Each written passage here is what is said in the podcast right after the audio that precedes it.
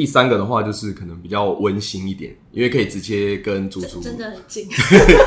很近，是可以聊聊到，然后可以聊一些像 像现在在聊的一些自己的心路历程，或者说做甜点的一些想法这样子。欢迎收听谈话时间 Beyond Your Taste，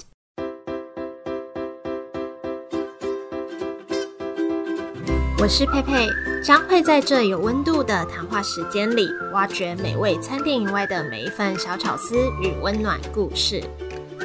今天要来介绍一家法式甜点店，叫做古迪，不知道大家有没有听过或是去过？其实我是一个蛮常去吃甜点的人。如果之前是我的听众，有在追踪我的 IG 的话，应该会蛮常看到我分享甜点的。那我真的觉得这家跟啊以往我吃过的甜点店很不一样。除了每一款蛋糕都很精心制作以外，我所谓的精心制作，是因为它在一块蛋糕里面就有非常多的风味去搭配组合，去一层一层。堆叠呈现出很多层次。那等一下，老板会亲自跟我们介绍好几款具代表性的甜点，这是第一点。那第二点呢，是这家店的装潢跟呃整体呈现出来的风格。我这边就不多说，就直接请老板俊迪来跟大家介绍。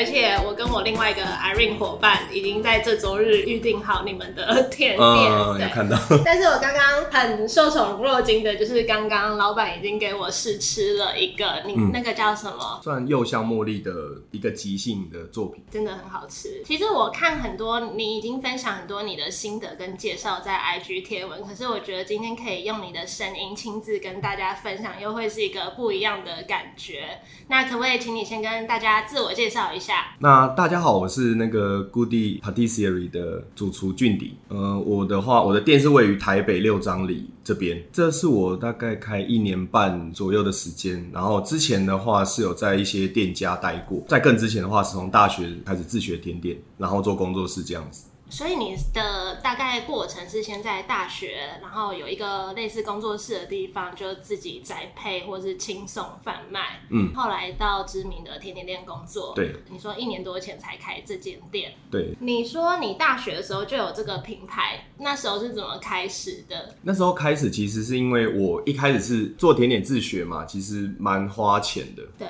到最后其实会把自己做的甜点，然后分给亲朋好友吃。大家也都蛮喜欢，然后大家是说，哎，不然你可以卖看看。这句话一直有在我心里在考虑这样子，因为那时候其实只有简单的打工，其实烘焙来讲是个蛮花钱的事情。那我就本来不然把自己的东西拿出来贩售，然后用这个钱来买更多的器具、食材，或者甚至是。进修的那些费用，你最开始是卖什么为主？一开始其实是比较多、比较有名是柠檬塔跟巧克力塔，还有可丽露，比较像是自己上网学怎么做。对，看食谱。对，那你为什么一开始会想要做甜点这个东西？为什么不是别的东西？哦，一开始其实是因为那时候前女友生日，然后，然后，哎呀，然后嗯。有第三个人在场，没关系，他应该不介意。那我刚我问过了，对，那时候帮他做了那个生日蛋糕之后，就其实买了一堆大概大概五千多块的一些烤箱设备、打蛋器。后来过一阵就觉得那些东西放着也就觉得蛮可惜的。然后看看食谱，觉得这哎这个东西好像蛮有趣的，那可以试做看看。之后就变成越做越有兴趣，然后之后就开始每天在做。就是大概会做一样左右的甜点这样子。你刚刚有说到你后来有去其他甜点店，我看你的介绍是去发鹏跟侯布雄工作。你觉得在那个时候让你的收获有什么？收获我觉得主要是因为自学会很多不清楚的地方，去到店家就会了解到说店家是怎么把一个东西做到完美，然后怎样去安排他的工作流程。像我以前其实最在意的是我做柠檬塔跟巧克力塔的时候。它的塔壳边缘是非常的不平整，我会非常在意说为什么会这样子。那其实书上并不会教到这个东西，因为当时的不管是影片或是食谱，其实非常的少。然后后来到了店家来之后，才发现它是怎么如何让一个塔有办法漂亮的呈现给客人，或者说自己的流程安排可以让速度更有效率，可以让东西更精致。有了自己的实体店面，你也算是在做甜点这件事持续十年了。你可以跟我们分享这十年的你的一些心路历程，或者心情转变吗？那时候蛮少人在自学的，那时候很少，呃，比较多是甜点店，或是像。比较大的甜点店在经营，几乎没有几个人是自学甜点店，然后开工作室。所以那时候其实来讲，相对来讲比较好起步，也比较好，就是你东西只要做的不错，其实蛮容易被大家知道的。嗯。但过了这几年之后，其实发现大家越来越多人都喜欢做甜点，就想说，那我来我来贩售，那我来开店。其实后来就变成那个顾客的市场有起来，但是其实主要在制作的人也变得很多，可能大家不断想。特色，但是那个特色很快又会被其他人盖过去。是不是在颜值上现在也越来越要求？对，可能以前可丽露或是国王派，他们可能就是只要做的还不错，算好吃，其实就还可以卖的蛮好。那现在会要求就是它里面的组织，或者说它的层次，对，很容易就会被嫌这样子。摆盘。很讲究，嗯，我觉得你的东西看起来真的非常精致哦，谢谢。就是有在大概是在你的哪一段时间有一个转变吗？转变吗？我觉得进到甜点店就会转变蛮多的，因为原本东西就是做自己喜欢吃，然后觉得应该是这样的做法去做下去，但是。去到甜点店就发现，呃，原来这样才是正统，这样才是正确的方法，所以会被矫正很多自己很奇怪的一些想法跟做法。我可以好奇一下，你之前是念什么的吗？我之前是念水利工程，就有点像 土木工程的东西。对。那你对于美感上面自己是有一些自己的想法的吗？美感的话，主要就是看国外的甜点师傅，或者是看一些大师他们的作品，Pinterest 或者是看 IG。但是我自己主要美感的话，是来自于之前的一些店家。他主厨就会跟你说这个蛋糕要怎么装饰，例如说他这个蛋糕是白色，那他可能需要点绿色，那他可能会需要大概三个颜色，然后慢慢去装饰，但也不能全部很满，也要留点空白。嗯嗯。然后这个的话就是慢慢的那种甜点装饰的美感的养成，这样子。就也算是边做边学，然后边观察。如果叫你用三个形容词形容这家店，你会说哪三个？第一个的话，可能就是麻麻醉血小五脏俱全，就是应该可以看出来是间非常小的店，但是其实该有的都有。那基本上做怎样怎样甜点，应该都做得出来这样子。嗯，就尽量去，因为空间小的关系，所以会尽量去精简。第二个的话是开放式，开放式的话主要可以让大家看到甜点的制作流程，然后也可以跟客人介绍说这道甜点的组成跟风味搭配。还有为什么我要这样去呈现它？对，第三个的话就是可能比较温馨一点，因为可以直接跟主厨真的很近，很近，就可以聊聊到，然后可以聊一些像 像现在在聊的一些自己的心路历程，或者说做甜点的一些想法这样子。我可以大概分享一下这家店长的样子，就是你一进来，你会马上看到一个吧台，这只有五个位置。嗯，对。然后我觉得特别是你这边做一个镜子，是想要让整个空间看得比较宽敞一点。对，因为店太小，就是需要一点一点一点片数，让 大家觉得这个店好像比较多的宽敞感这样子。然后你跟主厨就只有一公尺的距离而已，对，差不多。所以你的吃相都会被看到。哦，我不会特别注意这个，对我会尽量给客人一点隐私的空间。那你们会觉得？最有特色的几个商品是哪些？自己蛮喜欢的是咖椰太奶，它的话就是我当初去新加坡的时候吃到很多像香兰咖椰酱，然后像是一些泰式奶茶、印度拉茶，或者是说香兰叶的戚风蛋糕，然后觉得这些东西其实很有趣，但是台湾其实不太常见。嗯，回到台湾之后就有机会就把它这些元素串起来，然后试试看去做成一个蛋糕。目前我还没有吃到类似把咖椰或者一些奶油风味的东西做成一个慕斯蛋糕的。你刚刚讲什么叶？香兰叶跟蛋跟奶去结合起来，它就会有点芋头的香气出来。还有另外一个叫做它名字比较有趣，叫真香。它主要就是用取，就它名字有点搞笑，但是它就是取像榛果的名字跟香菜的名字。最主要的话，它是香菜、榛果跟花生的一个组合。我有看到你用香菜这个元素，然后灵感是取自花生卷润饼。一开始真正灵感是取自于呃日本。一个师傅他的搭配，对，其实香菜它跟巧克力搭配是一个算是近代一个经典的东西，它蛮有趣，但是它其实味道是蛮合的。国外话比较多是香菜跟榛果去结合，但我因为我想说是台湾，所以我就想说，哎，那其实这个东西跟花生也是蛮合的。嗯然后就是做一个焦糖花生酱，跟让两个食材去做衔接。你们都是喜欢吃香菜的吗？对，喜欢。哦，因为我不敢吃香菜。哦那可能很多对，它所以做这个会很重吗呃怎么讲？香菜切碎之后用鲜奶油萃取那个味道出来，所以它本身吃不到那个菜本身，但是它会有那个香菜的味道残留在巧克力鲜奶油里面。其实我每次吃那个花生卷润饼，我都有点不懂为什么他们要把 香菜加进去，所以这是一个很普遍的搭配嘛。就是有些师傅会做，但是其实在一般市场上其实不常见。客人的评价如何？喜欢香菜会蛮喜欢的然后不排斥会觉得蛮有趣的。那不喜欢的话就 会蛮不喜欢我。会觉得很有趣，嗯就是我虽然不会去尝试，但是我觉得这个 idea 很创新。你还有其他觉得比较特别的商品吗？没有，我要问我想要知道的。好，我有看到一个东市记，是冬瓜茶加威士忌，嗯然后上面又有桂花，它的话是用呃，我们选用台南益丰冬瓜茶的茶砖，然后有做成里面的慕斯跟里面的焦糖酱，然后有加一些威士忌的成元素在，就是会把威士忌做的像焦糖跟慕斯主体都会添加一点那个味道。其实威东这个东西在调酒里面算是蛮近期这几年还蛮受到欢迎的一个配方。嗯，的搭配这样子。对，然后另外有再用桂花做成鲜奶油，然后去做一点味觉的搭配。然后上面的果冻的话，就是用桂花、冬瓜茶跟一点柠檬去做一点冬瓜柠檬的那种台湾的在地的感觉，这样子。感觉你一个一小块的甜点，可是它上面都有好几层次，对，大概就是会有不同，很多可能五到八种工这样子。很搞刚哎、对，法式甜点 都是这样。真的很搞刚。对，你觉得对你来说比较有意义的品相是哪一个？比较有意义其实是像柚香茉莉这个品相，我刚刚吃的那对个，的那嗯个它的完全体这样子。有什么特别的小故事吗？它的话其实是我之前去拿去比赛的一个作品，哦，对，然后后来在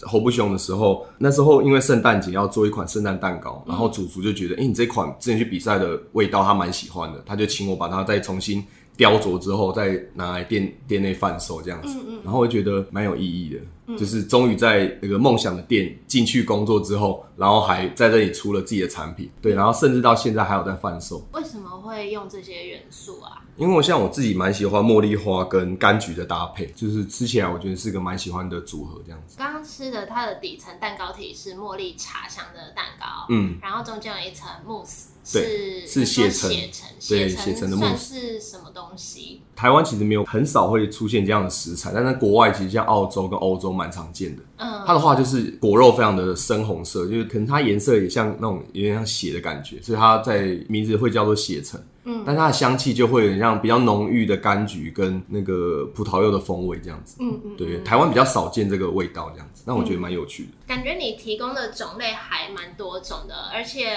你每周都会有，就是说这周可以预定哪些品相，嗯但是每周是不是还是会有一点不一样，或是说你其实一直有陆续在研发东西，陆续其实有空的话，就会把一些原本的想法，然后再去做研发这样子。所以你通常在研发口味的灵感都是来自于哪里？灵感比较是像平常会吃到的东西，因为会蛮喜欢去尝试一些不同的食材搭配，或甚至我觉得调酒跟台湾的饮料也是蛮有趣的一个搭配。因为像我之前去比赛的时候，很多选手的前辈都会跟我说，你不知道要做什么蛋糕的时候，你就去饮料店，然后随便找几个你觉得有兴趣的搭配，把它做出来，然后再稍微加一两样东西，那个就可以是你的作品。我觉得蛮有趣的，就是感觉现在，比如说你说，搞不好调酒师也会看甜点都怎么搭配，去嗯创造它的调酒，就是这好像有点相辅相成的对，会互相调酒，其实蛮走，我觉得它的搭配其实走的很前面。嗯像像甜点，其实它也只只是玩可能多个一两样的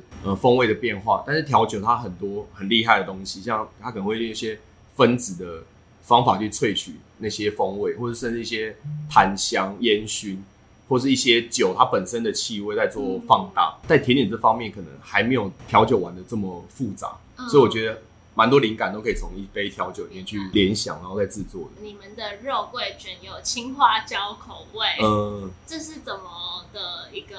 想法。对啊，其实那时候我就想要做一款比较属于我们自己比较特别的肉桂卷，嗯，因为我自己其实当初在做原味肉桂卷的时候，是我自己喜欢吃，就是试到一种比较我自己喜欢的口感跟味道，但是后来觉得好像其实大家都在卖肉桂卷，对啊、那我又会想要做自己一个特别的东西，对，因为我蛮喜欢就是不一样。对，就是有点特别，不喜欢都做一样的东西，所以那时候就试了很多食材，不管是巧克力或者是一些丁香或者一些香料。嗯。就后来我试到觉得，因因为觉得肉桂卷其实它本身是有黑糖，嗯，它会比较稍微甜腻一点，所以我就想说，可能一点新香料让它的甜腻感去解缓解掉，然后但是它又可以跟肉桂去做搭配。嗯。就后来我会选用比较花香感的青花椒，就是因为一般的大红袍或一般的花椒的麻味会比较重，嗯，然后会比较多太强烈的花椒味，所以会选用比较清香型的青花椒去去诠释这个青花椒肉桂卷。那它吃起来是，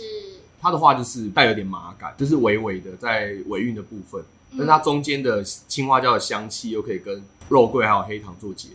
你通常在研发一个东西，它会花多少时间啊？会一直失败吗？嗯，会。像我觉得顺利的话，当你的想法是觉得 A 跟 B 的食材应该要很合的对，但它做成不同的形态之后，它再斗起来会觉得可能有股怪味。像之前我要做抹茶跟玄米茶，然后又加青花椒的一个塔，嗯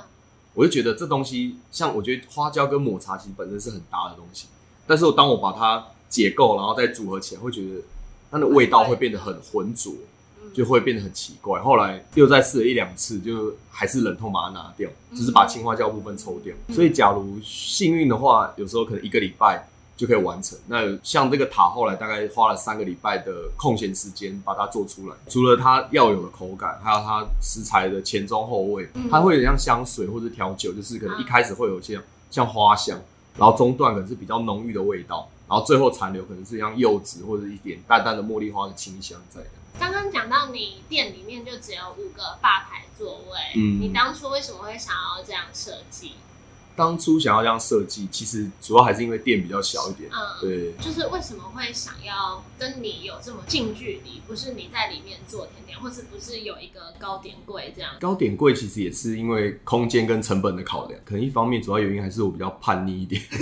因为我觉得假如大家都做甜点柜，我觉得像我就没有想要照着大家模式对，像以前在台南的时候，那时候就会想要做工作室是有办法跟客人互动的，因为我觉得。蛮多甜点店其他的东西很厉害，但是他做出来之后，可能被一个客人买到，他可能回去带回去放个一两天，然然后他就随便吃，肚子饿的时候吃一吃，他会觉得哦，这个柠檬塔酸酸的，然后皮软软的，就对就这样，他会觉得这个东西就这样了。但其实他当下他设呃创作者其实带了很多想法在里面，嗯，对，然后而且他的状态其实也会需要呃，可能在某样的温度或某样的酥脆度去吃它才是最好的一个状态。我蛮可惜，很多甜点就是可能大家吃完，大家也不知道那里面什么味道，嗯。好像是乌梅味，好像什么味，但其实它是什么样味道，然后它可能大家也不了解，就是创作者想要表达的概念这样子，我觉得蛮可惜的。所以你会希望你可以在客人一边吃的时候，你一边跟他分享说你可能每一层层次，嗯然后你的创作灵感等等的。对，所以这样的设计有让你达到这个目标吗？或想法？我觉得有，但是也会看客人，因为有些客人可能比较安静，就是你可能跟他讲话，他可能哦，他可能只是想要专心吃甜点，嗯，对，那你可能就比较难，你可能还是主要会稍微跟他介绍一下。你通常都会怎么开启话题？我会开启就是最直接，就是说，哎、这目前这个，呃，大家知道这个甜点是什么什么，然后它的层次是怎样怎样。对，那你可以先吃这一个，因为它的话是要趁热吃，或者说这个的话是尽量让它带一点冰冰凉的状态吃会比较好。然后看对方有没有跟你继续交流的意思。对，最好的话是可能客人他自己就有想问的问题，那就、哦那会是个很呃，他丢球我接球，然后可以互相聊下去的一个契机，这样。那有没有发生什么让你比较印象深刻的事情？近期的话，可能是我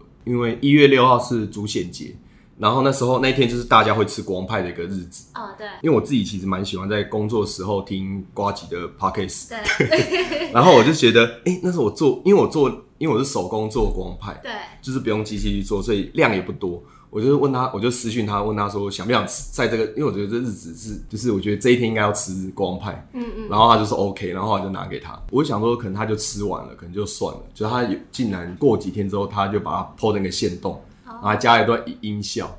然后觉得受宠若惊什，么音效？就是加一点他的孤独的美食废人的 的那个音效的感觉，有点那种背景音乐，就是哇，他他有稍微花点心力在做那个东西。难怪我看到就是人家什么瓜吉推荐的国王派，原来就是因为就是那个对，哎、说到国王派，你可以顺便分享一下它是一个怎样的东西吗？它的话在国外比较像是呃主显节气，它比较像基督教、天主教的那方面的节日，他们会在那一天吃那个派，然后它比较特别是里面会放一个小瓷偶，然后只要是吃到那个瓷偶的话，就他们会代表就是你有一整年的幸运，然后他们会准备一个那种不管是纸还是塑胶做的一个皇冠。然后那个吃到的人就可以戴皇冠，他他们就会说哦他是国王这样子。你做的国王派里面也会放，我会放用坚果或者焦糖榛果去取代哦，因为其实近期比较，因为近期其实台湾蛮流行吃国王派这个东西的。但假如是放吃藕的话，蛮常会有个争议，就是他很多人会不知道，因为他可能是买回去给家人，那家人就是直接切开来吃，然后会会没有注意到这件事，会咬到。那之前有比较有名的新闻就是，他以为那是瓷砖，然后他的牙齿就咬断了。然后就因此就好像去告店家，然后会有纠纷。但其实店家有尽到告知义务，但是可能使用者在这方面可能没有注意到，对，可能就会造成很多明明应该是比较有趣然后温馨的东西，就变成悲剧。你可以跟我们分享一下当初的 logo？Logo 由来嘛，其实蛮多人会问，然后很多人会觉得是我的脸，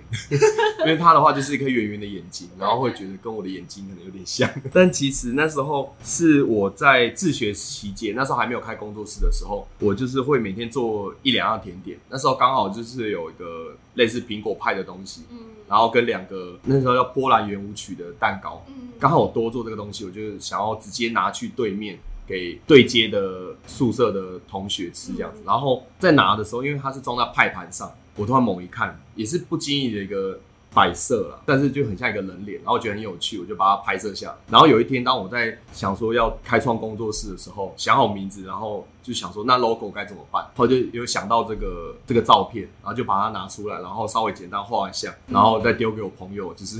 设计设计系的朋友，就是呃，请他帮我弄一下这样。哇，所以他这个东西沿用了对，但是他有，他是现在看到应该算第三代，哦就是但也是同一个人，也是我的室友然后兼高中好友这样。他的话代表是像呃，有点像是分享的概念，就是我想要让自己记得，就是自己喜欢做甜点的这个心情，然后把好吃的东西分享给朋友的一种感觉。这算是你当初的初衷。对，你觉得它有一直延续到现在吗？延续到现在应该是有，但是有时候有点累的时候会想到这部分，会再提醒一下自己这样。确实，就是好像确实当做一件事情久了都会有点累，然后可能还多少会倦怠。对回去听以前的创作，看以前的创作，可能嗯会回忆一下。嗯，希望你可以继续延续，然后下个十年再来听这集音档。我不知道有没有那么久。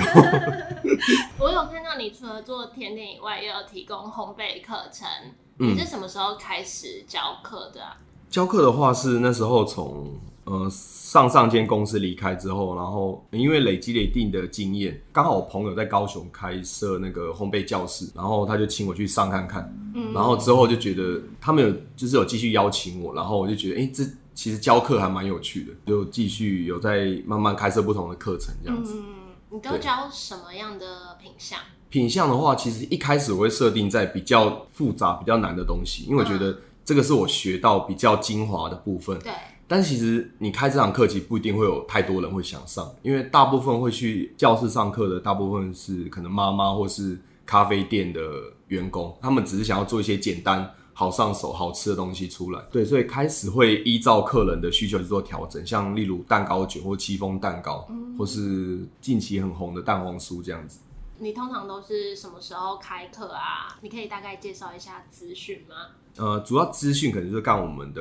Instagram 跟脸书上面会公布。主要的话就是配合高雄的那个拜树头的烘焙教室，在我们店里的话有小班制，就是最多四个人、四个学生的一个呃烘焙空间这样子。你说在这里对，大概是礼拜四，但是就会以我们公布的时间为准。嗯嗯嗯，对，所以目前都是以实体的为主。也有线上课程，但线上课程的话是跟那个黄姐，就是黄先生那个河床的主厨去，还有另外十位甜点师傅一起做的线上课程。对，那你有没有想过未来希望怎么发展？好像也没有到太未来，就是近期的话，应该就是做更多有办法代表自己的一些产品，或者是觉得自己觉得很有趣，然后大家觉得很好吃的产品。就是先以发展这家店为主，这样子。嗯，就好好把这间店做好做好，这样。嗯，你有没有想对支持你的粉丝或顾客说什么？应该蛮感谢一些，有些客人蛮蛮夸张，就是他 有他会每个礼拜都来买，或甚至一两个礼拜就来买，然后每次买很多，然后都会觉得其实很感动，觉得他肯定我的东西，然后他也会回馈说哦你的东西很好吃，然后他很喜欢什么什么什么。但是会很害怕，就是他吃那么多，会不会很快就腻，然后可能之后就消失，就不来了。对，但是很多客人还是偶尔会一直回来，就觉得对自己是个肯定。然后我也蛮喜欢看到别人呃吃到我的甜点觉得好吃，觉得哎呀很特别，然后有惊艳到，然后觉得蛮大的一个收获。我在题外话，嗯所以古迪的迪就是来自你的名字嘛，俊迪。其实也没有哎、哦，也没有，那时候是所以是先孤迪先的。呃，故地哎、对，就是随便那时候 呃前女友 那时候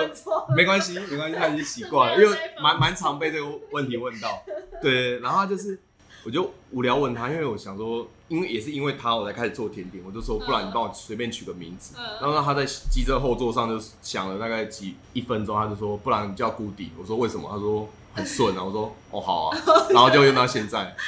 对，我觉得后来有想过要不要改，可是我觉得那就是就是那个品牌的初衷，就觉得我也不太想去改名字，后来就继续沿沿用到现在。所以中文是后来才来的。呃，就直翻就叫古迪，然后跟我的名字刚好有个迪就是哎刚、好反正叫古迪，就叫古迪哈。好，谢谢你今天的分享，那也期待我跟 Irene 周六再来吃我们的甜点。好好好，谢谢，谢谢祝你一切顺利，拜拜。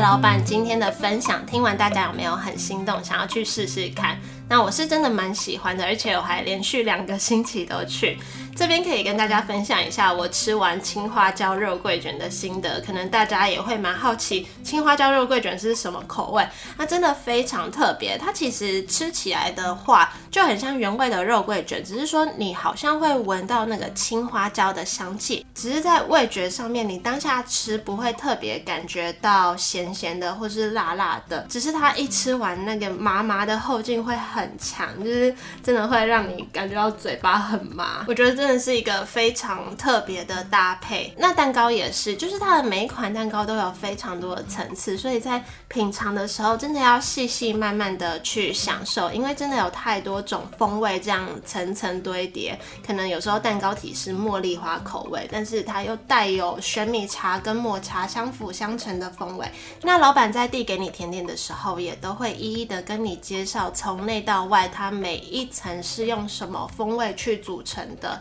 那如果在吃的时候忘记了，也可以随时问老板和他交流。好，那今天就到这里。如果想知道什么相关的讯息，不管是营业讯息或是课程讯息，都可以追踪古迪的 IG，在搜寻的地方输入古迪或是 G O O D Y 下底线 P A T I S S E R I E，只要看到那个很像老板脸的 logo 就可以找得到。那他们目前是每周三的晚上会开始预定当周贩售的品项，营业时间是五六日的一点到六点，地点在捷运六张里站，走路大概三分钟的距离。那我会把相关的资讯和链接都贴在这集简介，如果想知道更确切的资讯，也都可以去追踪他们的 IG 或是 Facebook。那就谢谢大家今天播控的收听。如果喜欢这集的话，也都可以帮我们分享出去，或是到 iTunes Store 帮我们留言打新评分。有什么想法也都可以到我们的 IG 私讯我，告诉我们。我们就一样，下周见喽，拜拜。